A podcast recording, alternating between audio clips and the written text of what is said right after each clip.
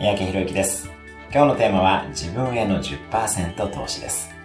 お金持ちになるには収入の10%を貯蓄する習慣を持ちましょうとよく言われます。確かに素晴らしい方法ですが、その10%をきちんと福利での投資に回すことが重要です。単に銀行に預けているだけでは物価上昇を考えると損してしまいます。福利で投資できるようにしましょう。そして10%貯蓄や投資に増して重要なことは、きちんと自己投資をしていくことです。